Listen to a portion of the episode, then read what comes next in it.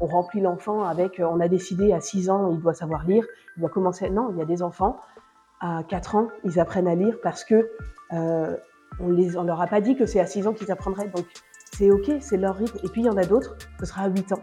Et c'est ok aussi dans les écoles Montessori, on accepte ça, tu vois. L'école, elle est là pour apprendre euh, le, les règles de vie ensemble les règles de vie en communauté, en, collectif. Depuis que mes enfants sont nés, j'ai autant grandi qu'eux, quoi. Euh, moi, ce que je préfère plutôt que la punition, c'est la réparation.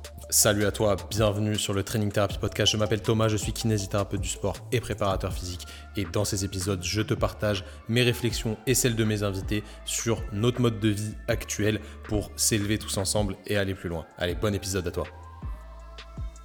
Allez, c'est parti. Bon, Cyrielle, merci beaucoup d'avoir pris du temps pour venir euh, discuter avec moi.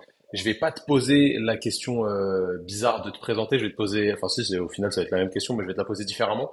Imaginons que je sois un, un taxi ou un Uber, on va dire ça comme ça, et que ah. je suis très sympa, je t'ai donné une bouteille d'eau, des bonbons, etc.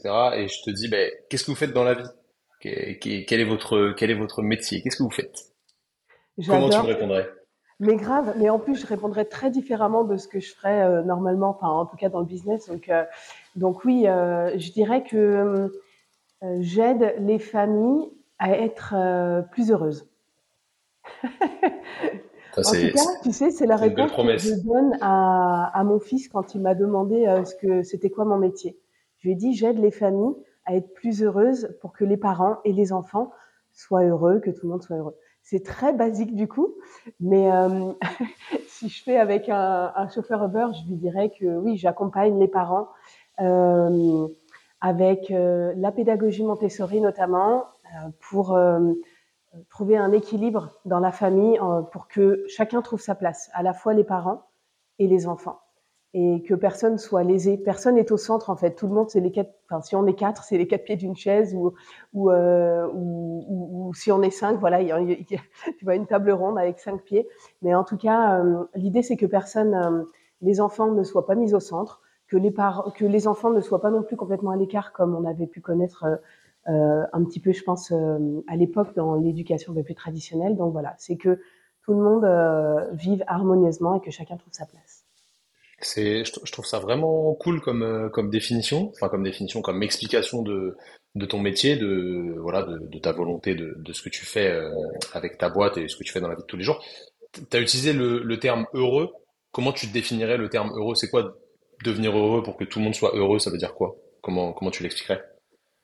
Alors heureux, euh, contrairement à à ce que à, à ce que nous vend Disney. c'est pas euh, c'est pas euh, les petits les paillettes euh, et, et, la vie en rose. Selon moi, heureux, c'est j'aime beaucoup la notion de, résilience, tu vois.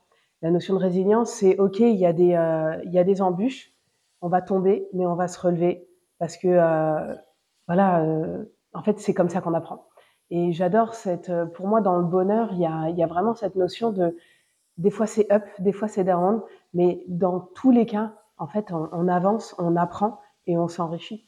Et voilà, c'est comme ça qu'on grandit. C'est pour moi, c'est ça la notion du. Euh, même si le bonheur, il y, y, aurait mille définitions, mais euh, celle-là, en tout cas, elle me plaît. C'est sûr que c'est pas facile à définir. Je pense que chacun a la sienne. Donc pour pour recontextualiser un petit peu, je, je résume euh, assez rapidement. T'accompagnes pas que des enfants, t'accompagnes au final des familles. Euh, pour que tout le monde trouve sa place et que voilà chacun vive un, un quotidien super super agréable, du moins du, mieux possible. Et en fait, aujourd'hui, on fait ce, cet épisode ensemble parce que je vais le sortir, je pense, euh, soit cet après-midi, soit demain, donc soit le 12 juillet, soit le 13 juillet, on va être euh, à peu près raccord sur les dates.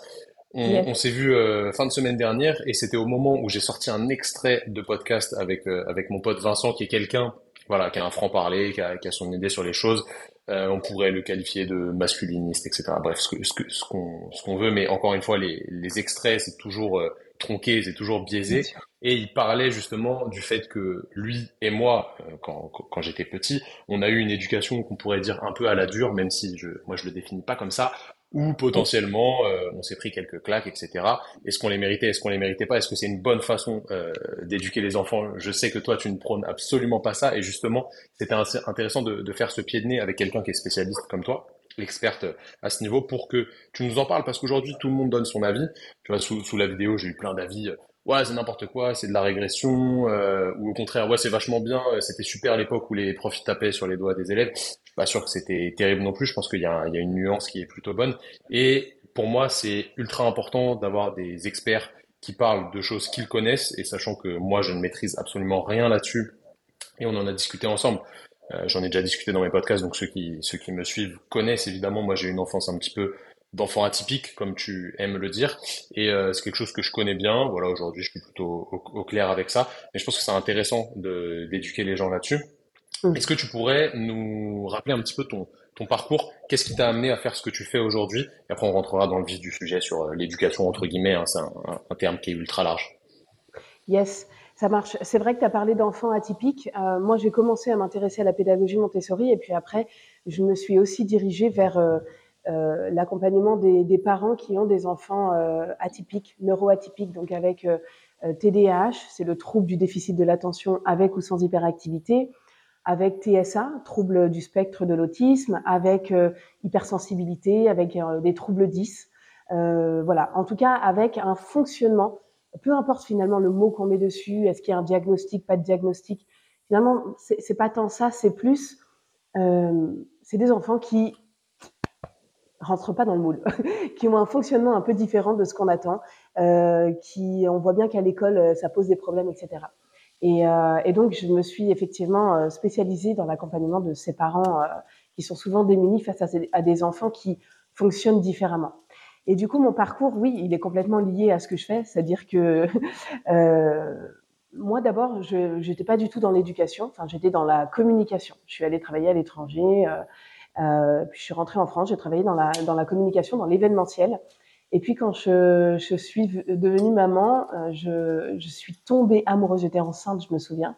J'étais, euh, je dévorais les livres de Maria Montessori. Je suis tombée amoureuse euh, de, cette vision de l'éducation, c'est-à-dire que je me disais mais comment j'en ai jamais entendu parler Comment toutes les familles autour de moi n'en ont pas entendu parler? Il y a un gros problème. je me suis dit mais il faut absolument. Je voulais que le monde entier le sache, tu vois. Je voulais que le monde entier connaisse cette vision différentes, nouvelles de l'éducation, ce regard différent sur l'enfant. C'est la première fois que j'entendais parler de l'enfant, des enfants de cette façon-là. Et je trouvais ça tellement beau. Après, ça correspondait à mes valeurs. Euh, et, euh, et voilà. Et donc, je me suis formée. Je me suis formée à l'AMI, euh, donc à l'Institut supérieur Maria Montessori. Et j'ai commencé à faire un blog, à faire des vidéos, à accompagner les parents. Et ça, je le fais depuis 2016. Donc euh, voilà, et puis euh, petit à petit, euh, petit à petit, je me suis aperçue que moi j'avais un petit garçon qui était, donc j'ai deux enfants aujourd'hui, et j'ai un petit garçon qui est atypique, qui, en tout cas, je savais pas exactement le terme. je, je disais pas qu'il était atypique, je disais pas qu'il était différent, je disais juste que waouh, j'étais démunie face à, ses comportements, quoi, à, son fonctionnement. Il avait des émotions hyper intenses, tout était démultiplié. Et je voyais bien que par rapport à son petit frère, où tout était beaucoup plus fluide, euh, bah, il y avait une différence. Quoi. Et, euh, et, voilà, après, ça a été un vrai parcours du combattant, euh, comme euh, ce que connaissent beaucoup les parents d'enfants atypiques. Un parcours du combattant, de l'errance médicale, euh, beaucoup de remises en question, de la culpabilité, etc. Et c'est riche de ce parcours-là, tu vois, qu'aujourd'hui, j'accompagne les parents qui, qui connaissent ça, quoi. Parce qu'ils sont démunis et que souvent, il y a beaucoup le regard des autres, euh, l'adaptation à l'école. Euh, euh, enfin, il y a, y a, beaucoup de bah, il y a beaucoup d'embûches quoi sur le, le, le, chemin de parentalité de, de ces parents-là. Ok. Ouais. C'est ultra intéressant. En gros, c'est plus ton expérience de base qui t'a amené à, à t'intéresser à ça. Enfin, entre autres, parce que tu me dis que tu t'y es intéressé pendant pendant ta grossesse. T'as dit un ouais. truc qui est ultra ultra intéressant. Je vais je vais y revenir après. Mais euh, est-ce que tu pourrais d'abord nous, nous, définir un peu ce que c'est que euh, le, la pédagogie selon Montessori? Il, il me semble que c'est Nana hein, qui est c'est ouais. vieux. Enfin, je crois que ouais. c'est vieux. Ouais. Euh, c'est quoi exactement? Il y a 100 ans, c'est simple. il y a 100 ans euh, que Maria Montessori a, a œuvré. D'abord, elle est italienne, donc elle a commencé à, à effectivement bah, définir ou en tout cas même elle euh, élaborer ouais, sa, sa, sa vision de l'éducation parce qu'elle voyait que elle avait euh, euh, un autre regard euh, scientifique. Hein. C'est une médecin et c'est la première médecin d'Italie d'ailleurs. Donc elle était pionnière, euh, elle était même très féministe, etc. Donc euh, elle est d'ailleurs plus connue pour le féminisme que l'éducation en Italie, tu vois. Donc elle était pionnière dans, dans, sur plein de, dans plein de domaines. Et, et aujourd'hui, effectivement, sa pédagogie a 100 ans. Elle, quand elle est, est décédée, elle a dit, mais je, enfin avant bien sûr de, de décéder, euh, elle a dit je je veux pas qu'on arrête ma pédagogie d'ailleurs elle l'appelait pas pédagogie, euh, euh, elle euh, elle voulait pas, tu vois elle l'a pas labellisé, elle voulait pas que ça s'arrête à elle en fait. Et elle voulait qu'on continue à enrichir ses travaux, les travaux qu'elle avait commencés, qu'on continue à l'enrichir, à les enrichir pour euh, pour continuer d'évoluer, d'avancer, etc. Elle voulait pas fermer quelque chose, voilà. Et donc, euh, et donc sa vision, elle, a, elle a ouvert des écoles, elle a accompagné euh, euh des enfants euh, euh, en Italie, et puis ensuite elle est partie en Inde. et aujourd'hui, l'AMI, c'est l'association Montessori internationale, existe aux Pays-Bas, tu vois. Donc, elle est reconnue vraiment internationalement. Il y en a partout, aux États-Unis, en Asie. voilà, c'est vraiment très connu.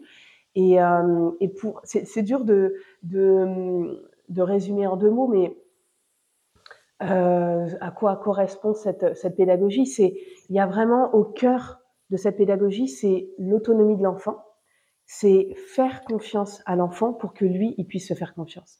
C'est ne rien lui imposer, c'est juste, en fait, on n'agit on, pas sur l'enfant. L'enfant, il naît, il est bon par nature, et on va plutôt, plutôt que d'agir sur lui, on va agir sur l'environnement. Donc, on va lui proposer un environnement riche, avec euh, des activités, mais pas forcément. Alors, il y a des activités Montessori qui sont très chères, c'est vrai, parce qu'elles sont, euh, euh c'est des matériels qui sont étalonnés, qui ont été scientifiquement étalonnés.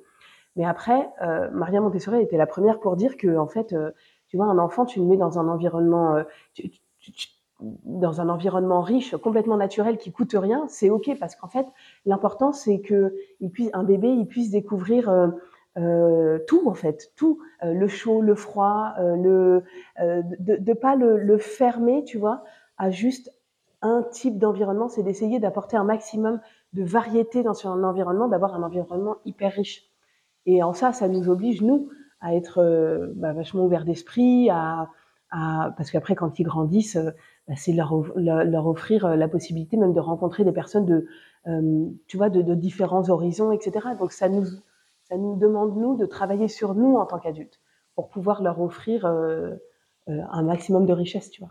Donc, on agit sur l'environnement et puis on agit sur nous. Euh, notre posture d'adulte, en fait, moi, c'est ça que j'aime dans la pédagogie Montessori, c'est la posture de l'adulte et c'est le regard qu'on porte du coup sur l'éducation, sur ce qu'on peut apporter à l'enfant. Mais en fait, c'est pas l'enfant est là et l'adulte est là, tu vois, et, on remplit, on remplit l'enfant avec, on a décidé à 6 ans, il doit savoir lire, il doit commencer. Non, il y a des enfants à 4 ans, ils apprennent à lire parce que euh, on les, on leur a pas dit que c'est à 6 ans qu'ils apprendraient. Donc c'est ok, c'est leur rythme. Et puis il y en a d'autres, ce sera à 8 ans. Et c'est ok aussi dans les écoles Montessori, on accepte ça, tu vois.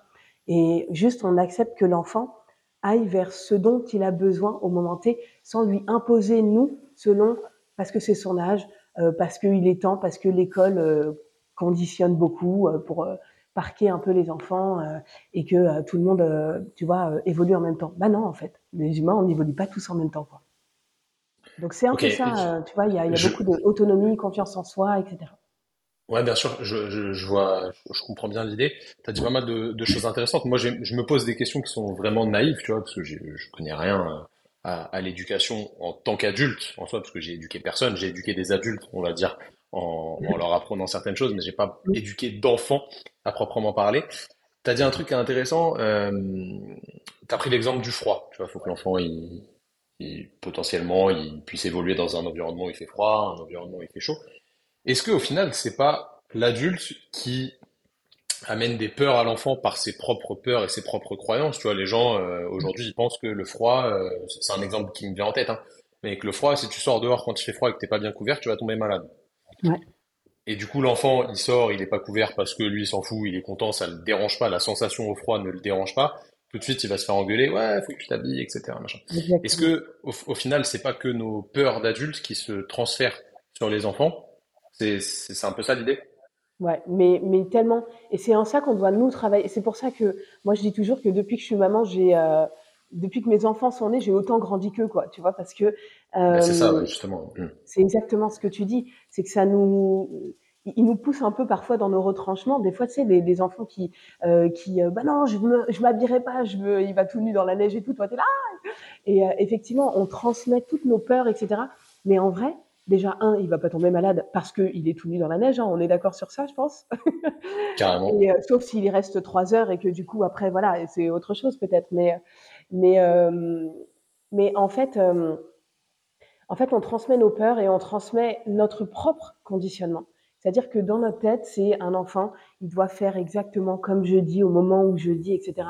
Donc on les conditionne comme nous, on a été conditionnés. Donc en fait, il faut déjà nous, nous déconditionner en tant qu'adultes. Et c'est là que c'est hyper enrichissant parce qu'en fait, tu vas à la rencontre de toi, de tes vraies valeurs, de, de, de ta vraie, euh, tu vois, de, de, de, toi, de ta personnalité, de ton caractère, là où en fait on t'a collé des étiquettes, on t'a conditionné. Et des fois, tu, ça étouffe un peu la personne que tu serais devenue sans ce conditionnement. Après, on est des êtres sociaux et euh, il y a le vivre ensemble et c'est ok, tu vois. Il y a, en fait, il y a un juste milieu à, à, trouver là-dedans. Euh, mais ce déconditionnement, en fait, le fait d'être conditionné, ça nous, ça nous empêche tellement de nous accomplir, de nous épanouir, de, euh, de nous réaliser en tant qu'adultes. Et déjà d'en prendre conscience, ça nous permet d'essayer de moins le faire avec nos enfants ce sera jamais du 100% et il y aura toujours, euh, euh, voilà, c'est l'humain, donc euh, il y a beaucoup d'imperfections et c'est ok, c'est très bien. Mais déjà, nous, de nous déconditionner, ça permet, eux, déjà de leur mettre un peu moins cette pression du conditionnement social, etc. Tu je vois l'idée. Mais du coup, si on prend, tu vois, on prend ton exemple, toi, tu as été conditionné par, par ton enfance, par ton éducation, par ton, ton expérience de vie. Est-ce que l'éducation que tu as eue, elle était semblable à celle que tu donnes à tes enfants? J'imagine que potentiellement non, ou pas, ça se trouve oui, mais euh, j'imagine que non, parce que si tu t'es, si as été amené à réfléchir à ça et à t'ouvrir justement à quelque chose de, de, différent, du moins de pas habituel, euh, comme, euh, comme ce dont tu as parlé, c'est que potentiellement t'as pas grandi avec ça. Comment tu as réussi à faire ce switch et est-ce que voilà, est-ce que ton éducation elle était pour autant mauvaise entre guillemets, hein, tu vois, j'exagère le trait. Est-ce est que tu la jugerais actuellement si tu te dis bah quand j'étais petit, on m'a fait faire ça, on m'a obligé à faire ça, etc. Est-ce que tu penses que c'était négatif Tu vois un petit peu ce que ce que je veux dire? Ouais, complètement. Euh, non, je jugerais pas du tout euh, l'éducation que j'ai eue comme mauvaise. En fait, euh, moi je pense qu'il y a faut accepter que les parents à l'époque bah, nous éduquaient avec ce qu'ils avaient euh, comme connaissance, euh, là où ils en étaient, et c'est ok. Et ils ont fait de leur mieux avec ce qu'ils avaient à leur disposition. Et nous, on fait de notre mieux avec ce qu'on a à disposition comme connaissance, etc., sur l'enfant, sur l'éducation, sur le développement, etc. Et euh, plus tard, ben, ils feront peut-être complètement autrement parce qu'ils auront accès à d'autres informations, d'autres connaissances. Et moi, je trouve que c'est super important de euh, de comprendre ça. Et enfin, moi, je, je euh, tu vois, je dis oui, l'éducation traditionnelle, il y avait plein de ou l'éducation classique, ou l'éducation à l'ancienne, tu vois. Je, après, à l'ancienne, il y a euh, il y a ceux qui se faisaient taper sur les doigts, et puis il y a ceux qui il y a il y a aussi des humiliations verbales. Enfin, il y a, y a plein de choses. Donc, c'est faudrait aller vraiment dans le détail, tu vois. Mais ce que je veux dire, c'est que moi, je suis pas du genre à me dire ok, c'était nul à l'époque et maintenant on fait mieux. Non, en fait, à l'époque, ils faisaient de leur mieux avec ce qu'ils avaient à leur disposition. Et je trouve que ça apporte beaucoup plus de, sagesse. Et à partir de là, tu peux construire, tu vois. Si tu es sur juste euh, le négatif de, de, ce qui était là avant, ben, en fait, tu, euh, tu construis à partir de quelque chose de... Il, il, peut y avoir une insatisfaction, tu vois.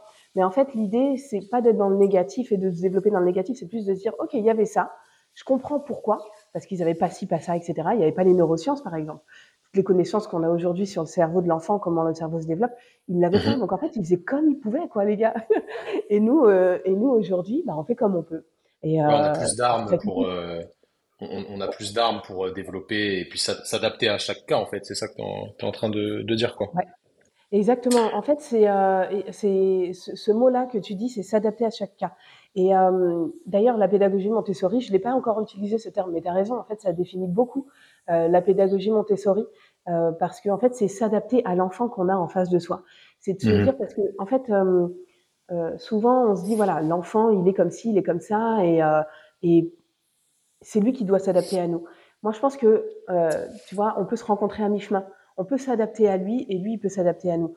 C'est-à-dire s'adapter à nous, ça veut dire s'adapter au monde. Enfin, on vit quand même en société, donc l'idée, c'est qu'il soit quand même... Ça, ça, ça, me paraît logique. Ça me paraît logique, tu vois, ça, ça recoupe pas mal avec ce qu'on fait nous en tant que en tant que kiné, en tant que, thérapeute. On a plein d'armes pour euh, telle ou telle pathologie. Mais en fait, chaque arme va pas forcément fonctionner avec un patient qui a la même pathologie qu'un autre parce que il va pas la ressentir de la même manière, etc. Et du coup, c'est à nous de nous adapter en tant que thérapeute dans la limite du raisonnable, évidemment, parce qu'il y a quand même des voilà des thérapies qui fonctionnent mieux que d'autres pour essayer de trouver ce qui fonctionne pour le patient. Et on pourrait faire le, le parallèle avec les enfants. À mon avis, ça ça semble, ça, semble converger. Donc ça, c'est, ultra intéressant. Tu as donné un exemple qui était, qui m'a fait un petit peu tilt. T'as dit, euh, voilà, les, enfants qui se faisaient taper sur les doigts, ceux qui avaient des, euh, je sais, sais plus ce que tu as dit, mais des, des humiliations verbales. ouais, voilà, c'est ça. Tu vois, moi, j'ai une éducation qui est, de par mon expérience euh, perso avec mes parents et mon expérience sportive aussi qui m'a forgé. Tu vois, moi, j'ai fait que des arts martiaux. J'ai une éducation qui est martiale par définition. Donc j'ai eu beaucoup de punitions, sans exagérer, euh, que ce soit au sport ou euh, avec mes parents. Et en fait, moi, je, les ai ressentis comme des punitions qui me faisaient réfléchir. Par exemple, je dis n'importe quoi, euh, sur le tatami, je faisais, j'écoutais pas le prof, etc. Il me disait, tu vas dans un coin et tu fais 200 pompes. Et j'avais pas forcément envie de les faire, mais je les faisais. Et pendant ça, je me disais, ah, j'aurais mieux dû, j'aurais mieux fait de me taire et comme ça, voilà, ça, me fait réfléchir. Et la prochaine fois, je le referai pas. Et en réalité, ça m'a amené à, à, grandir, à réfléchir. Je sais pas si c'est bien, je sais pas si c'est pas bien, je juge absolument pas. Moi, je suis très content d'avoir fait ça, il y a aucun problème. Et par contre, ça, ça je le vois du coup d'un œil plutôt positif, tant que c'est pas exagéré, euh, selon moi, hein, évidemment, je te, je te, donne mon avis de, de mec de 28 ans. Par contre, si on m'avait fait une humiliation verbale, ou si je vois quelqu'un faire une humiliation verbale à son enfant, l'insulter, euh, lui taper la honte devant tout le monde, etc., ça, je vais le juger moi comme étant euh, bah, grave en réalité, mauvais. Tu vois, je, vais mettre quelque chose de négatif dessus. Alors qu'au final, je pense que si on, le prend, on prend le spectre différemment, il y a des personnes qui vont se dire, bah, une humiliation verbale, c'est pas très grave, mais par contre, un, un châtiment entre guillemets physique, c'est euh, ultra grave. Qu'est-ce que, où est la, la, limite entre les deux, tu vois? Est-ce que tu as des gens qui posent ces questions-là? Qu'est-ce que tu réponds si on, si on dit ça? Je sais qu'il n'y a pas de réponse euh, universelle, mais euh, voilà, je pense que c'est encore une fois nos croyances et notre éducation qui nous amène à dire ça c'est bien, ça c'est pas bien. Mm. C'est c'est pas évident de, de réfléchir là-dessus, mais tu vois, moi je me fais vite le parallèle entre les deux. Il y en a un que je vais juger bon entre guillemets, et si on peut éviter de le faire, c'est toujours mieux, et un euh, mauvais de par mes propres euh, croyances. Ouais. Pour moi, tu vois, ça c'est un peu. Euh, pour moi, les deux sont au même niveau. Pour moi, les deux sont.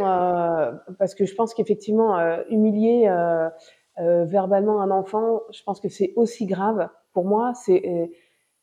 mais je pense que la plupart. Tu vois ce que tu viens de dire, toi pour toi la punition, tu parles de châtiment, est, est, moins importante, moins grave, moins négative que l'humiliation verbale, mais j'ai l'impression euh, que la plupart des gens penseraient l'inverse. En tout cas, moi, d'emblée, tu vois, lever la main euh, sur un enfant, mais là, tu parlais pas de lever la main non plus, hein, tu parlais de punition, euh, voilà, d'aller euh, faire des, des, pompes dans un coin ou quoi, donc c'est quand même euh, autre chose, bien sûr, mais lever la main, entre lever la main sur un enfant et l'humilier verbalement, je pense que lever la main sur un enfant, c'est quand même, bah, c'est quand même le truc, pour moi, c'est peut-être plus grave, on va dire, mais l'humiliation verbale, je pense qu'elle peut laisser autant de traces.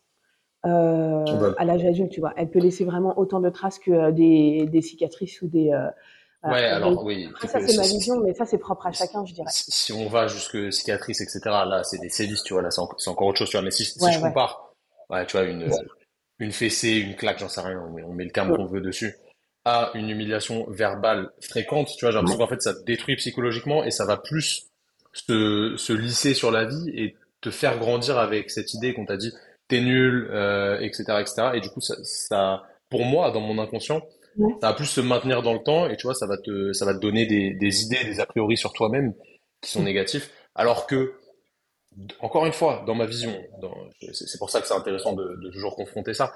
Une claque, voilà, c'est sur un moment T. Évidemment, euh, si je me suis pris des claques et je me suis pris des claques, c'est la réalité. J'en prenais pas tous les jours. C'était vraiment quand je dépassais les bornes.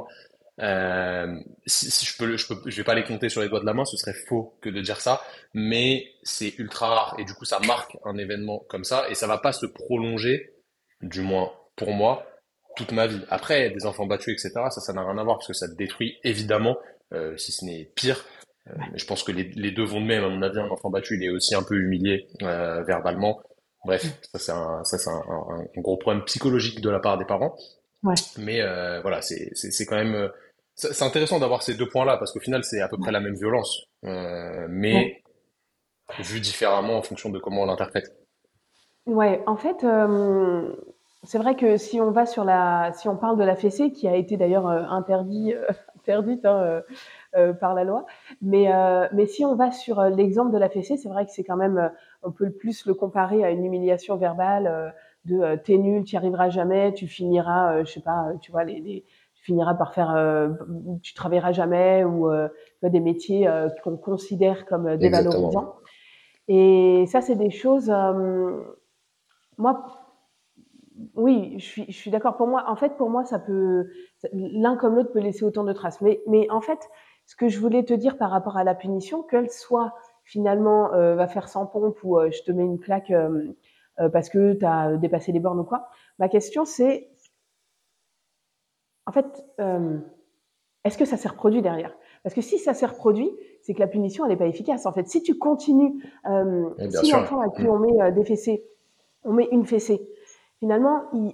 non, tu sais quoi, je vais prendre un exemple même un petit peu plus euh, light avec un enfant, euh, tu vois, qui par exemple, typiquement, il va, euh, je sais pas moi, il va manger euh, un paquet de bonbons en cachette euh, derrière le canapé, tu vois, personne l'a vu, il, voilà.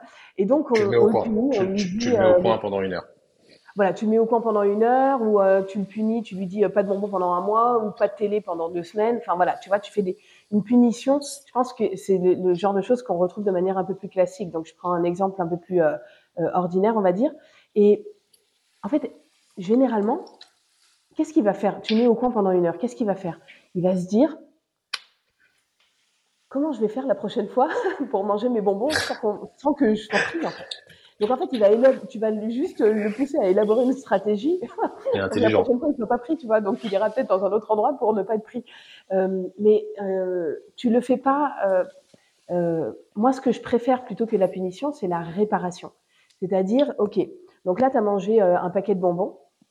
Euh, plutôt que de te mettre au coin pendant une heure pour réfléchir, alors que clairement il n'est pas en train de réfléchir, il est en train juste d'être en colère, peut-être qu'il ressent de l'injustice, peut-être, enfin, tu vois, on, on, alimente plutôt des émotions, je dirais, euh, désagréables chez l'enfant. Et plutôt ça, moi, je dirais, ok, bah, tu vois, là, tu as pris un, un, paquet de bonbons, alors que c'était pour l'anniversaire de demain, mettons. Euh, bah, du coup, on n'a plus de bonbons pour demain. Donc, comment on va faire?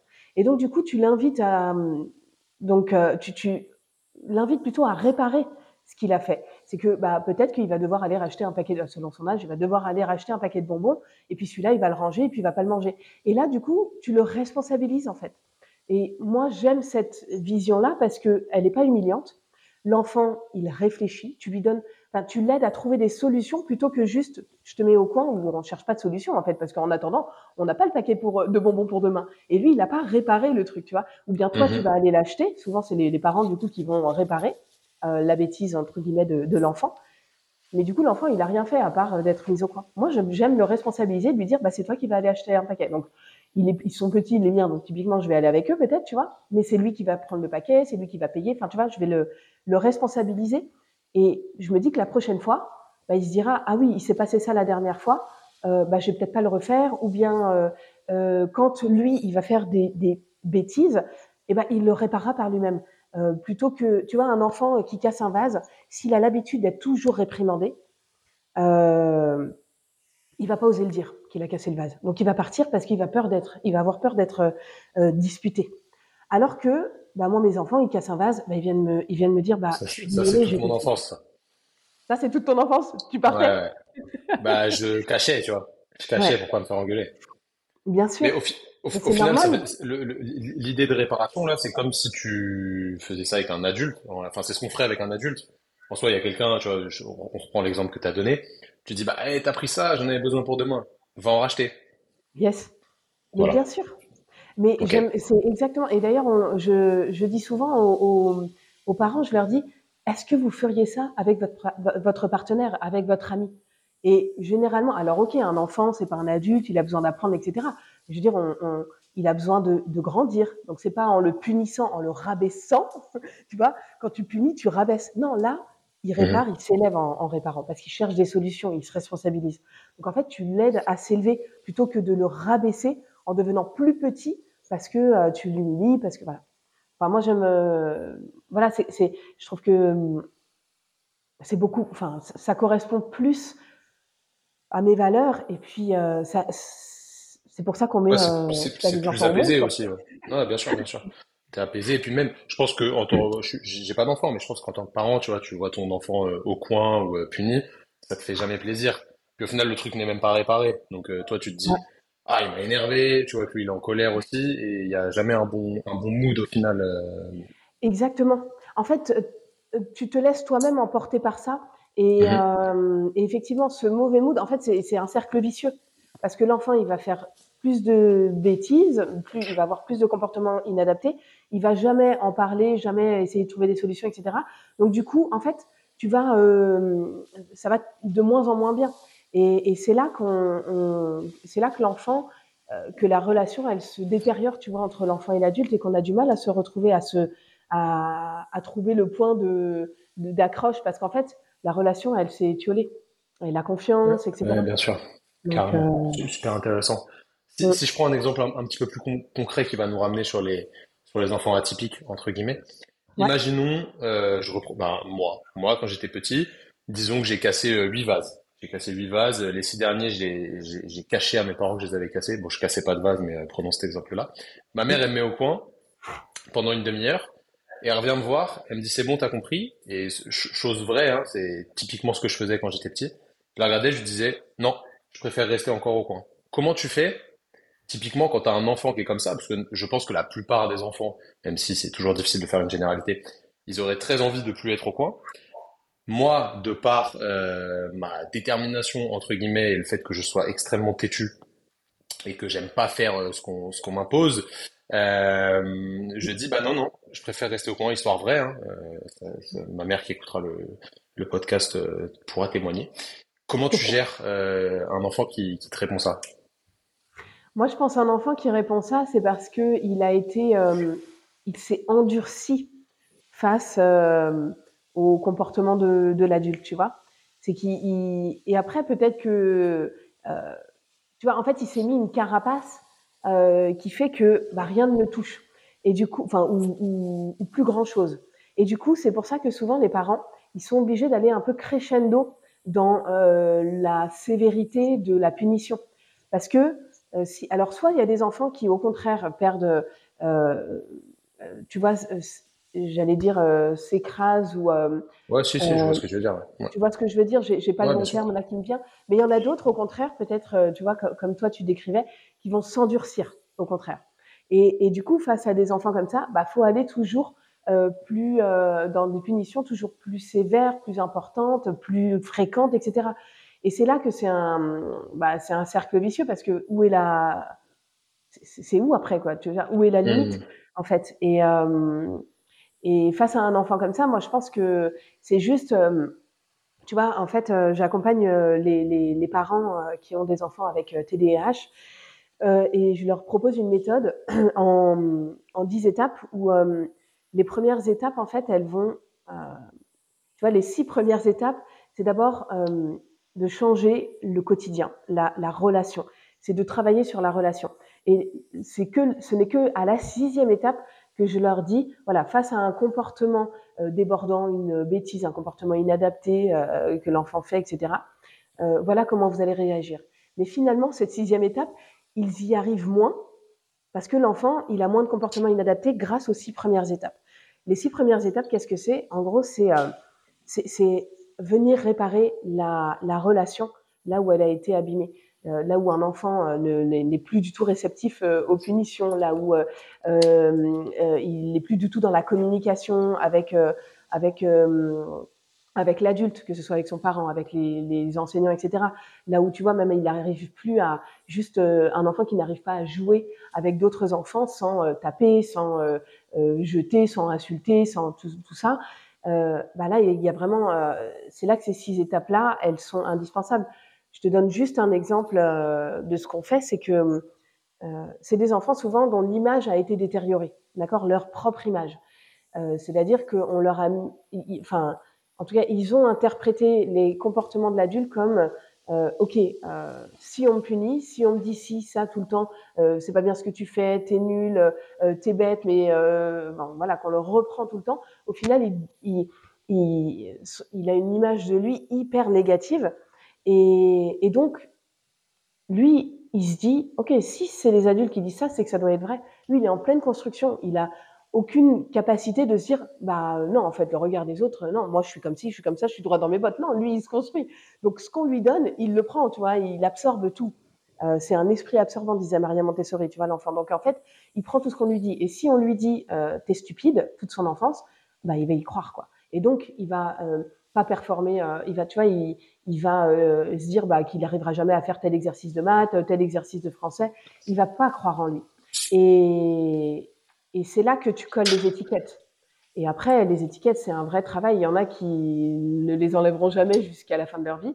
Il y en a qui les enlèvent à 50 ans, d'autres à 30 ans, d'autres à 25 ans, selon leurs expériences, selon peut-être aussi, euh, je pense, euh, leur fréquentation et aussi leur euh, propre personnalité, tu vois. Ça dépend vraiment de, de, chacun, mais il y en a qui n'enlèveront jamais ces étiquettes-là, tu vois. Donc, ouais, bah, euh, ça, ça, paraît logique, ouais. ça, ça, ça s'incruste un si petit peu. Répondu à ta question du coup. si, si, si, ouais, carrément. Ouais. Carrément, tu as, as, répondu à ma question, mais c'est ultra intéressant. Et tu as dit au départ, euh, au final, les enfants euh, atypiques, c'est des enfants qui ont un fonctionnement différent de ce qu'on attend. C'est ce que tu as dit tout au début du, de l'épisode qui attend quoi de, du fonctionnement d'un enfant? Enfin, c'est quoi la norme au final? Que, que toi tu vois, euh, que, que la majeure partie des gens attendent d'un enfant C'est quoi la, la norme qui est définie, qui est évidemment fausse? Enfin, je, je, je pense. Hein. C'est quoi cette norme? Bah, cette norme, elle va déjà changer en fonction euh, des pays. Elle va C'est une question que j'allais en... poser après, ouais, justement. Et ouais, c'est complètement différent d'un pays à l'autre, d'un continent à l'autre. C'est différent aussi selon les époques.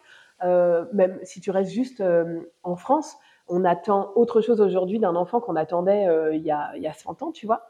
Donc, la norme, elle, elle, elle est, c'est, déjà, c'est, elle change. Euh, si on parle de la norme, la norme aujourd'hui dans notre société, enfin en tout cas en France, je veux dire, euh, ou peut-être même, tu vois, même par rapport, j'allais dire même à des pays frontaliers, ça va être différent. Donc, disons la France. Euh, bah, je, je, c'est très, euh, c'est très large, hein, donc je peux pas répondre ca- carrément à ça. Mais tu vois, typiquement, c'est on attend euh, qu'un enfant euh, à l'école reste euh, à 6 ans assis de 8 heures à midi et de 14 heures à, enfin il y y a des récrés, on, on s'entend quand même, hein, mais euh, et de 14 heures à ou de 13h30 à 16h30, tu vois. Donc en fait, bah, il y a des enfants en vrai peuvent pas rester assis euh, aussi longtemps. Alors ces enfants-là, ils sont pas dans le moule. Donc ça, c'est un exemple. Il y en aurait plein d'autres. Euh, moi, typiquement, mon, mon grand, euh, bah, il a aucune pudeur. tu vois, à 8 ans, on s'attend à ce qu'un enfant, il se déshabille pas comme ça en plein anniversaire. Euh, On va dans la piscine, lui, il se déshabille. euh, voilà. Alors que les autres, je vois, ils, tu vois, ils, ils- vont se changer euh, dans un petit coin ou quoi. Après, sans aller, euh, sans en faire des tonnes, mais juste ils se mettent dans un coin. Mais lui, il était prêt à aller se baigner tout nu parce que il a pas cette, euh, il, il- fonctionne différemment. Il a pas, ces- il a, il a, il a des il y a des, des subtilités sociales qu'il n'a pas. Il a, euh, il a des traits autistiques, donc il a une façon de, une façon de voir le monde. Enfin moi qui, qui m'inspire complètement parce que tu vois typiquement le regard des autres, lui c'est, euh, c'est, euh, le cadet de ses soucis. Tu vois, on était au Mont Saint-Michel. Je te donne un exemple euh, très concret. On était au Mont Saint-Michel euh, il y a trois semaines. Lui, donc il commence à se baigner, donc je lui dis bon bah enlève parce que sérieux là tu vas être tout mouillé. Donc il enlève ses habits. Il y avait plein d'enfants parce que c'était en semaine, donc il y avait plein d'enfants de classe, etc. du même âge que lui, tu vois, qui allait le, qui était à côté.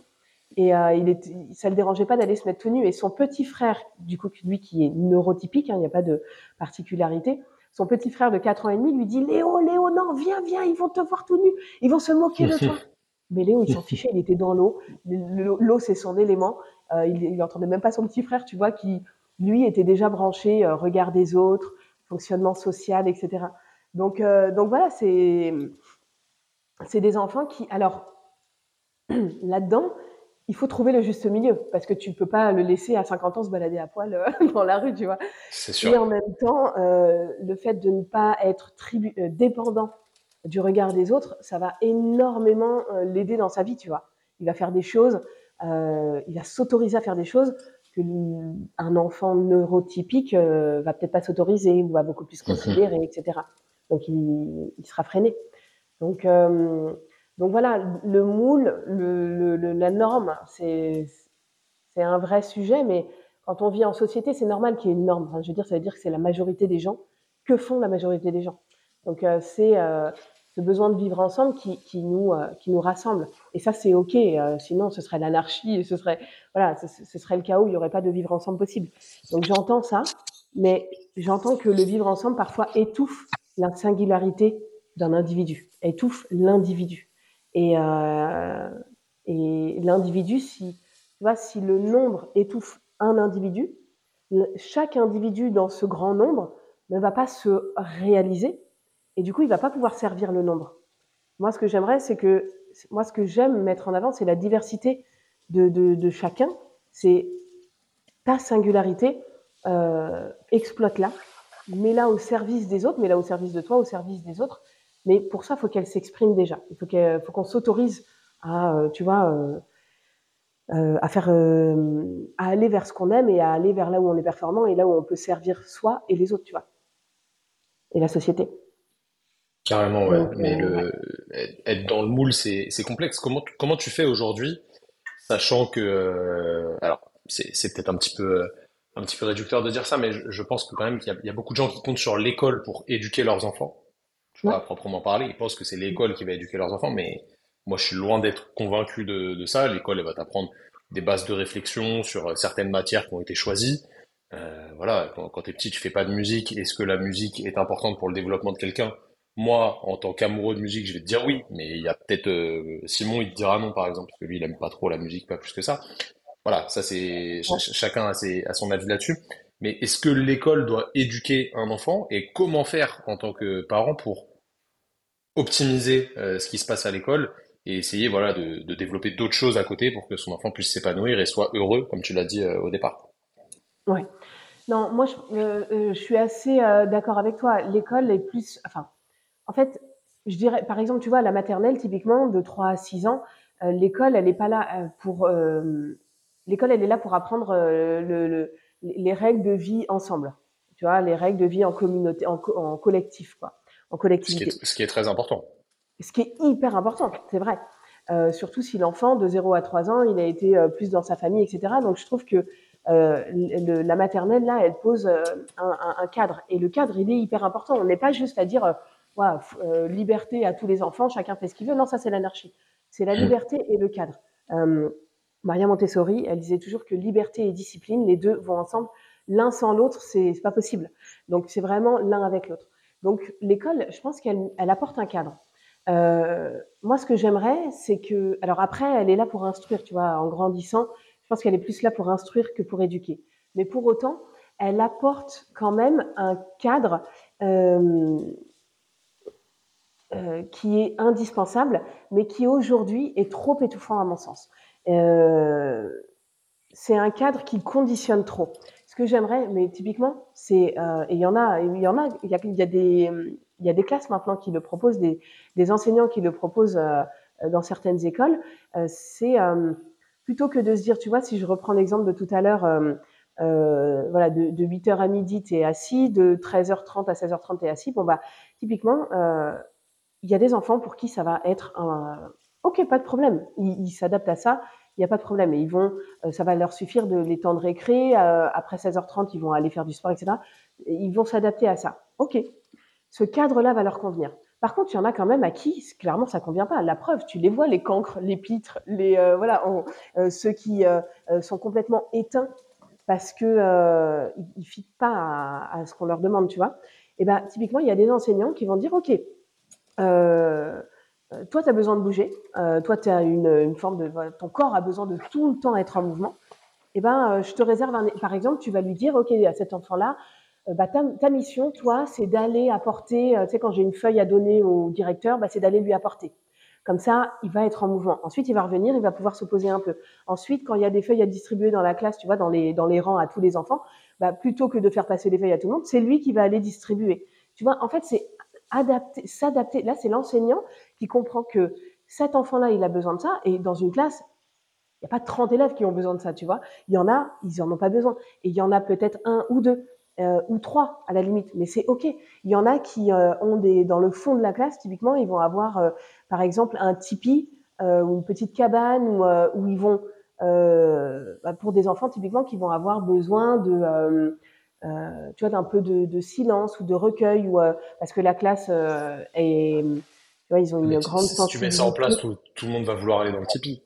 Pas forcément, pas forcément, parce que euh, encore une fois, c'est comme ceux qui ont besoin de bouger, d'autres euh, pas. Euh, le Tipeee, il peut être, ça dépend comment tu le présentes. Et tu peux dire, bah voilà, il y a sans. Et l'idée, c'est très important dans la façon dont tu vas amener la chose, mais c'est de dire, bah aujourd'hui, par exemple, il y a cinq élèves qui pourront aller dans le Tipeee. et tu fais des rotations, et puis ou bien tu leur demandes si eux ils ont envie aujourd'hui ou quoi. Tu vois, en fait, c'est de, toujours de mettre à disposition, de d'adapter le, l'environnement en mettant un cadre, pas juste euh, à la one again, tout le monde va dans la, tout le monde va dans la cabane. Donc c'est de toujours apporter un cadre et, tous les enfants ont besoin de ça. Euh, moi, je sais que mon, mon, mon, mon, aîné donc est un enfant neuroatypique, il a un, TDAH, des troubles 10 et puis euh, des traits autistiques. Euh, donc c'est quand même euh, voilà multi euh, multi atypique, tu vois. donc clairement faut faut s'adapter. D'ailleurs, il est dans une il est dans, il est pas dans une, euh, une classe euh, classique, tu vois, parce que lui, c'est pas possible pour lui. C'est pas un cadre, euh, euh, il peut pas s'adapter à ça, c'est trop pour lui. Donc, il est dans une classe qui s'appelle Ulysse. C'est euh, une classe au sein d'une école ordinaire. Tu as une classe Ulysse qui, qui accueille seulement 12 enfants qui ont des besoins particuliers. En fait, tous ces enfants-là, euh, tous les enfants ont les mêmes besoins, mais il y en a qui ont des besoins un peu plus intenses, un peu plus particuliers. Et tu vois, le besoin de bouger, il est, naturel. Euh, le mouvement fait partie de, de la construction. Donc tout ça, c'est chez tous les enfants. Mais chez certains, c'est un peu plus. Et euh, bah, l'école, bah, elle a mis en place écoles, euh, ces, ces, classes Ulysse. Donc ça, c'est c'est top. Après, il faudrait vraiment le déployer parce qu'il y en a pas assez. Mais euh, mais ça, c'est super. Et, et après, il y a certains enseignants parce qu'ils sont sensibilisés, parce que je sais pas, euh, ils ont quelqu'un dans leur famille qui euh, a un enfant avec un TDAH ou quoi, ils sont sensibilisés, donc ils vont faire des choses, ils vont mettre des choses en place euh, euh dans leur Ce que j'allais te poser comme question, est-ce qu'il y a des formations particulières ou des, des cursus particuliers pour euh, pour les enseignants qui, qui suivent ce genre entre guillemets d'élèves Ouais, malheureusement c'est à leurs frais généralement. Quand ça, ah les formations de l'éducation nationale, alors moi je je sais pas, je suis pas dedans, donc je pourrais pas vraiment me prononcer de manière ferme, mais Peut-être que ça commence à venir, mais en tout cas, c'est plus euh, des formations euh, euh, un peu plus classiques, tu vois. Okay. mais par contre, sur les neuroatypies, etc., euh, généralement, c'est des, ou même sur la pédagogie Montessori, euh, il y a plein de, tu vois, Céline Alvarez, typiquement, euh, elle faisait des, c'est donc, c'est une personne qui s'est beaucoup inspirée, c'est une enseignante qui s'est beaucoup inspirée de la pédagogie Montessori et qui ensuite a formé des, des enseignants. Après, moi, je sais que mon programme sur la pédagogie Montessori, j'ai beaucoup d'enseignants qui l'ont suivi à la fois parfois à titre perso, parce qu'ils sont parents, et puis pro, ils l'utilisent dans leur classe, tu vois. Et, mhm. euh, et donc ça, c'est génial, mais c'est à leurs frais. Donc euh, forcément, ça reste une poignée. C'est dommage. C'est dommage. Je, je, je, vais, je vais me reprendre en exemple. Alors le but c'est pas de parler de moi, on s'en fout, mais c'est toujours intéressant d'imager avec euh, avec des exemples. Euh, parce qu'aujourd'hui, tu vois, justement, TDAH, hypersensible, etc., j'ai l'impression qu'on met ça partout pour n'importe qui, n'importe comment. Genre, euh, dès qu'on trouve quelque chose de nouveau, on veut le mettre pour tout le monde. Je te reprends mon exemple. Moi, je suis de 94. Donc, c'était il y a pas si longtemps, mais c'était euh, c'était pas hier non plus, en soi. Moi, à l'époque, quand on m'a fait sauter une classe, quand voilà, quand, j'étais à l'école et que ça se passait un petit peu de manière compliquée entre guillemets, hein, c'était pas, si compliqué que ça c'était pas la norme d'être euh, différent. Je mets des, je, remets des guillemets dessus. Moi, l'idée c'était que je m'ennuyais. vraiment, je m'ennuyais. J'étais très content d'aller à l'école parce que j'étais avec mes copains. Et ça, c'était d'un point de vue social, moi, c'était, ça a toujours été magnifique l'école. J'étais vraiment euh, très heureux. Par contre, les cours, c'était trop lent. C'était vraiment trop lent. Et euh, pour moi, c'est, voilà, il fallait que ça avance plus vite. Donc, on m'a fait sauter une classe. C'était la solution. À l'époque, je sais pas si c'est bien ou si c'est pas bien, mais on mettait pas de nom sur ce que j'avais, tu vois, on m'a jamais dit, t'es euh, TDAH, t'es hypersensible, t'es euh, en avance, t'es précoce, t'es euh, euh, à, à, haut potentiel, j'en sais rien. On m'avait fait passer un test de QI qui ne résume qu'une toute petite partie de nos multiples intelligences. Et on m'avait pas donné le résultat parce que je pense que c'était soit très haut, soit très bas. Bon, j'ai des doutes sur le fait que ce soit très bas, mais je pense que c'était potentiellement haut, même si ça veut strictement rien dire. Et au final, moi, je comprenais qu'on me faisait faire des choses parce que j'étais différent des autres, entre guillemets, mais je voyais pas spécialement l'intérêt. Ça m'a jamais rendu triste ou ça a plus rendu triste ma mère, euh, je, pense, mais moi ça m'a jamais perturbé plus que ça. Comment t'expliques qu'aujourd'hui on met ce terme un petit peu partout vois, bah, le terme c'était surdoué, c'est ça que je voulais, je voulais, je voulais retrouver à l'époque, c'était ce qu'on disait. Euh, Aujourd'hui, on trouve des termes TDAH, machin, et on, on, on en met beaucoup. Alors, est-ce que effectivement, il y a beaucoup d'enfants qui sont atypiques entre guillemets, ou est-ce que euh, juste on essaye de se trouver des excuses, je me fais un petit peu l'avocat du diable, tu t'en doutes, pour euh, expliquer un comportement qui n'est pas pile poil dans le moule, mais qui n'est pas radicalement différent non plus Ouais. En fait, euh, déjà, surdoué, aujourd'hui, on dit HPI, au potentiel intellectuel. Ouais. Mais effectivement, à l'époque, on disait soit précoce, soit surdoué. Après, il y a bah, dans, dans, mes souvenirs, c'était ça. Ouais, dans mes souvenirs, c'était ça. Ouais, c'est ça. Et en fait, euh, alors, je pense qu'effectivement, il y a une. Euh, moi, je me dis que, en fait, ça a toujours existé. Ah, ça a toujours existé, sauf qu'à l'époque, il n'y a, pas plus de personnes avec TDAH aujourd'hui, il n'y a pas plus de personnes avec HPI ou, ou hypersensibles. Euh, il y a juste aujourd'hui qu'on s'intéresse, déjà qu'on a avancé d'un point de vue médical, d'une part, euh, même s'il y a encore euh, du chemin à, parcourir, mais on a quand même déjà des avancées euh, sur, sur enfin, on a des connaissances qu'on n'avait pas à l'époque. Et à l'époque, finalement, aujourd'hui, ce qu'on appelle un enfant avec TDAH ou avec HPI, bah à l'époque, c'était le cancre, le pitre, celui qu'on virait de cours, celui qu'on, enfin voilà, ça a toujours existé. C'est juste qu'on met des termes différents dessus. Et moi, je pense que un cancre à l'époque, ou le pitre, le pitre de service à l'époque, euh, qui aujourd'hui correspondrait peut-être à un enfant qu'on dirait, mais tiens, pourquoi il est pitre en fait? Qu'est-ce que, pourquoi euh, il est dans la provocation? Pourquoi il est dans l'opposition quand on lui demande de faire euh, un exercice? Pourquoi? Peut-être parce que il fonctionne un peu différemment.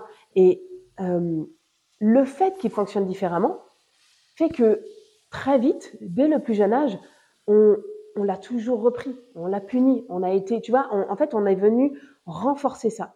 Euh, moi, je vois mon fils, c'est beaucoup plus facile aujourd'hui qu'avant, parce que je, dès le début, j'ai fonctionné différemment avec lui. Alors que si, à trois ans, en voyant qu'il était, euh, euh, qu'il fonctionnait différemment, je me serais dit, je me, si je m'étais dit, bon, tu sais quoi, là, c'est pas possible, tu vas avoir des punitions tout le temps, je te mets dehors, je te machin, je te punis, je sais qu'aujourd'hui, euh, ça continuerait en fait, ou bien ça augmenterait en termes de, tu vois, je, je, je devine ça. Et je pense que les pitres ou les cancres de l'époque, s'ils étaient venus à des extrêmes dans ce genre de, de comportement, etc., c'est parce que euh, on ne s'est pas adapté à leur façon de fonctionner dès le plus jeune âge. Et euh, on, sait que le plus jeune âge, de 0 à 6 ans, il y a quand même énormément de choses qui se jouent et qui restent après, euh, enfin, je veux dire, euh, les personnes âgées, elles repensent euh, aux premières années de leur vie, euh, etc. Il y a des choses qui se construisent de manière parfois tout à fait inconsciente, évidemment, mais il y a des choses qui se construisent, euh, qui c'est les,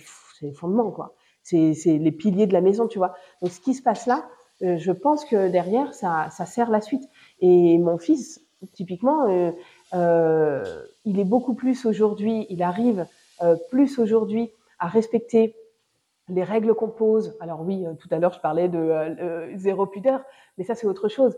Euh, quand je parle de, tu vois, respecter le cadre, respecter les règles de vie, etc. À l'époque, il en était incapable. Aujourd'hui, euh, c'est beaucoup plus facile parce que j'ai pas été chercher la confrontation avec lui, parce que euh, je, tu sais, j'étais pas en mode brutal, euh, parce que je me suis dit, oui, ok, là tu fonctionnes comme ça, euh, bah regarde, voilà comment on va essayer plutôt de fonctionner, etc. Je lui donné des solutions plutôt que de le faire sentir mauvais, se sentir mauvais, tu vois. Et, je pense que et, et, je pense que le fait aujourd'hui de, pouvoir euh, mettre ces diagnostics euh, en place, euh, alors diagnostic ou pas, parce que par exemple le HPI c'est pas un diagnostic, le TDAH c'en est un, mais donc c'est quand même euh, différent. Mais je veux dire de pouvoir mettre le mot TDAH sur les comportements d'un enfant, ça va l'aider. Après, attention, faut pas s'enfermer là-dedans. C'est-à-dire que un enfant qui a un TDAH, il est d'abord un enfant. Il a d'abord plein de qualités, plein de zones de vulnérabilité. Il est lui, il a voilà, il y va.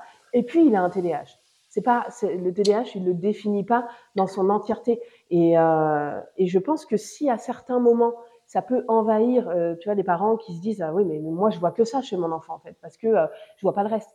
Ça peut être le cas par période, mais plus on va s'adapter, on va réussir à, à, trouver des solutions avec lui dans la discussion, dans ayant toujours, euh, enfin voilà, la, clé c'est l'amour hein, là-dedans, hein, c'est de verbaliser l'amour. Hein, on n'en a pas parlé quand même, mais euh, c'est la base quoi. Je veux dire, euh, c'est la base. Et, et, et si on arrive voilà à, en fait moi je, pense que beaucoup de parents ont, auraient besoin de savoir que leur enfant a telle ou telle particularité pour ensuite prendre de la distance par rapport à ça.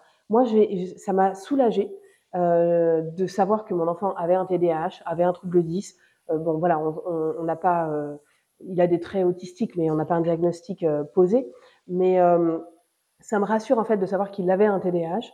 Enfin, ça me rassure pas, mais ça m'a soulagée parce que beaucoup de parents se disent qu'est-ce que je fais mal? Et en fait, le fait de savoir que c'est son fonctionnement à lui, euh, enfin c'est le, neurodéveloppement, hein, c'est dans la tête, c'est le son cerveau qui fonctionne comme ça. Bah, ok, à partir de là, on construit. À partir de là, je peux m'adapter. Je peux lui demander telle chose, mais en m'adaptant de telle façon, etc. Là, on pose des briques, tu vois. Et on prend de la distance aussi par rapport au diagnostic, parce qu'en fait, comme on arrive à trouver des solutions, bah, le TDAH en soi, c'est plus un problème. Enfin, c'est même plus un sujet, tu vois. Ouais, puis Et puis, plus on arrive à poser ça tôt, plus ce sera facile pour lui d'avoir des stratégies dès la jeune enfance, tu vois, ou l'enfance, ce que j'allais dire, c'est un point de départ euh, qui dit bah ok, il y a ça. Maintenant, qu'est-ce qu'on construit euh, là-dessus pour euh, voilà pour que ça se passe le, le mieux possible quoi. Ouais. C'est ouais, c'est ultra intéressant justement tout, tout ce que tu viens de dire là. Et puis au final, ce sera à la fin, tu t'as dit c'est un, un, enfant avec un TDAH, ce sera aussi un adulte avec un, un TDAH je te pose une question encore une fois qui est innocente. Dans ma vision de mec, encore une fois, de 28 ans, qui n'a pas encore d'enfant, mais qui espère en avoir, moi, ce que je voudrais de mes enfants, je sais pas si c'est bien de dire je, voudrais quelque chose de mes enfants, mais j'aimerais surtout que ce, soit des gens qui respectent les autres, tu vois, et qui, et qui respectent le fait qu'on est un, un, être, on est un, animal, hein, l'être humain est un animal social par définition, qui vit dans une société, donc avec des gens autour de lui, et je pense qu'une valeur qui est extrêmement importante, c'est la valeur de respect. On met les mots qu'on veut dessus, euh, mais le respect des autres, c'est-à-dire ne pas nuire aux autres, euh, ne, pas faire quelque chose aux autres qui, qui, qui va leur euh, porter préjudice, euh, en, entre guillemets, pour, pour résumer les termes. Comment tu apprends à un enfant qui justement peut avoir un comportement qui est différent avec les autres, qui a quand même un cadre à respecter en, en société, euh, et, et, et ne pas aller nuire aux autres, faire des choses que les autres peuvent ne pas apprécier, malgré le fait que ton enfant, lui, pour lui, c'est pas dérangeant, bah, les autres, ça va les déranger, parce qu'il y a des normes sociétales, etc. Comment tu fais pour le laisser se développer dans son atypisme, si on peut dire ça comme ça, tout en lui inculquant quand même des règles euh, sociétales qui font qu'il va pas nuire aux autres? Ouais, complètement. Bah, question. Ouais, c'est une super bonne question. Euh, et, et c'est tout le. Enfin, moi, je trouve que c'est là où on doit trouver. Je parlais toujours de dosage depuis tout à l'heure, d'équilibre c'est là où on doit trouver euh, le juste équilibre. C'est-à-dire qu'il puisse effectivement euh, exprimer sa singularité et en même temps qu'il puisse euh, bah, s'adapter aussi au monde dans lequel il est. Et, ça, alors déjà, les grands discours, les yeux dans les yeux, etc. Moi, je pense que non, c'est plus, c'est pas tant par les mots, ça va être plus par par les, gestes en fait, par les actes. Tu vois, déjà toi, en tant qu'adulte, en tant que parent, qui tu es, comment tu agis. Qu'est-ce que tu montres, euh, ouais. ok. Ça, c'est la valeur. De toute façon. Mmh. Comment? Tu es, es, un exemple pour tes enfants, de toute façon. Exactement. Et c'est en ça que euh, c'est challengeant, parce qu'en fait, il te pousse à être, euh, euh j'allais dire une meilleure personne. Non, c'est pas. Si, non, mais je vois, je vois, ce que tu veux dire. Tu vois, en tout cas, quelqu'un plus proche de ses valeurs. Tu vois, tu dis que mmh. chez toi, la valeur respect, c'est euh, une valeur euh, hyper importante. Et eh ben, comment tu vas la mettre en application toi dans ton quotidien? Euh, Et ça va être dans des petites choses du quotidien. Ça va être à la boulangerie, ça va être avec tes parents. le, tu vois, le respect que tu apportes à toutes ces personnes-là, et ben, comment tu vas agir avec ces personnes et qui fait que ton enfant, en fait, il va te voir et il va, il va absorber tout ça, au-delà des grands discours de tu dois, voilà. Et, et ça, je pense que c'est c'est ce qu'il y a de, de, plus fort en fait, c'est l'exemple qu'on donne et, et c'est en ça qui nous pousse à aller vers nos, nos valeurs, tu vois. Moi, je sais qu'une valeur très forte chez moi, c'est c'est la tolérance, c'est euh, voilà le l'ouverture d'esprit et, euh, et ça, bah, je sais pas quand tu voyages. Moi, j'ai un peu voyagé. On a fait un, un voyage d'un an avec bah, ouais, en fait, on a fait un voyage d'un an avec euh, mon fils. Et, sais, quand tu voyages, tu vas à la rencontre des gens. Alors, soit tu voyages pour aller voir euh, les cocotiers, et c'est ok, c'est bien, tu bronzes. Soit tu vas, tu peux aussi faire certains voyages, pas tous peut-être, mais certains, où tu vas vraiment à la rencontre des gens et euh, de comment ils vivent. Des objectifs différents. Ouais. ouais. voilà. Nous, on a passé quatre mois aux, aux Philippines euh, quand quand mon fils avait trois ans, enfin deux ans, deux ans et demi, et tu sais, tu peux voyager en, en prenant un peu euh, les gens de haut ou en disant mais je comprends pas là pourquoi il fait ça comme ça, pourquoi il crache par terre en Chine? Ou pourquoi il, il, il rote à table euh, euh, à Oman? Enfin, c'est un souvenir que j'ai. Euh, voilà. De, et, bah en fait non, c'est leur euh, culture. Et si tu es dans le jugement, ça veut dire que tu te, bah, tu, tu mets une distance. Et, et moi, tu vois, ça c'est ma valeur. Euh, la tolérance, l'acceptation, l'ouverture d'esprit. Et quand je voyage avec mes enfants, on est allé en Égypte en février dernier, et ben euh, on est allé dans la maison de, de quelqu'un qui n'avait pas de toit, etc. C'était, elle nous a fait le thé. Enfin, c'était une expérience incroyable, avec des poules dans le salon et tout. Euh, et, et tu vois, à aucun moment j'ai dit euh, c'était sale euh, ou euh, mais il y a zéro hygiène. Non, j'ai essayé de leur dire bah tu vois ça c'est leur salon. Tu vois, vous voyez notre salon à nous, bon bah tu vois leur salon, tu as vu la différence, qu'est-ce que tu as observé comme différence, etc. Et, et en fait, ils me, parce qu'ils sont là, j'ai verbalisé ça, donc je me suis rapprochée de ma valeur qui est la tolérance, tu vois. Et c'est en ça qu'ils nous, ils nous aident à nous élever aussi, euh, les enfants. Ouais, bien sûr, euh, c'est très intéressant. Est-ce que justement, sachant que voilà, je, je te connais, je sais que tu as fait beaucoup de voyages sans enfants et avec enfants, ouais. est-ce que tu as vu des différences notables dans l'éducation, dans le comportement des enfants dans différents pays, j'imagine que oui. oui. Les enfants ne se comportent pas euh, forcément pareil en France, en Chine, euh, en Russie, euh, peu importe. Et quel est, qu'est-ce qui t'a le plus frappé dans, dans les différences de, de comportement des enfants et d'éducation? Voilà, même ouais. si t'as pas vécu forcément dix ans dans, dans une famille à suivre l'éducation sur le long terme, etc. Mais comment comment t'as vécu ça? Ouais, c'est euh, une très bonne question parce que franchement c'est un c'est euh, c'est un des beaux, plus beaux enrichissements que j'ai tiré de mes voyages, tu vois.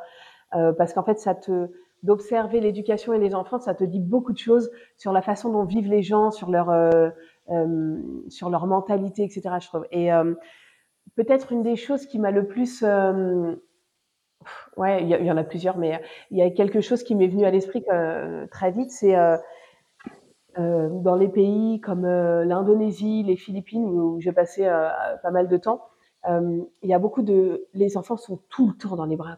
T'as pas d'enfants. Alors c'est aussi parce que c'est dangereux, qu'il y a des voitures qui vont vite et qu'il n'y a pas de trottoir, etc. Non, mais les enfants sont pas laissés au sol, tu vois.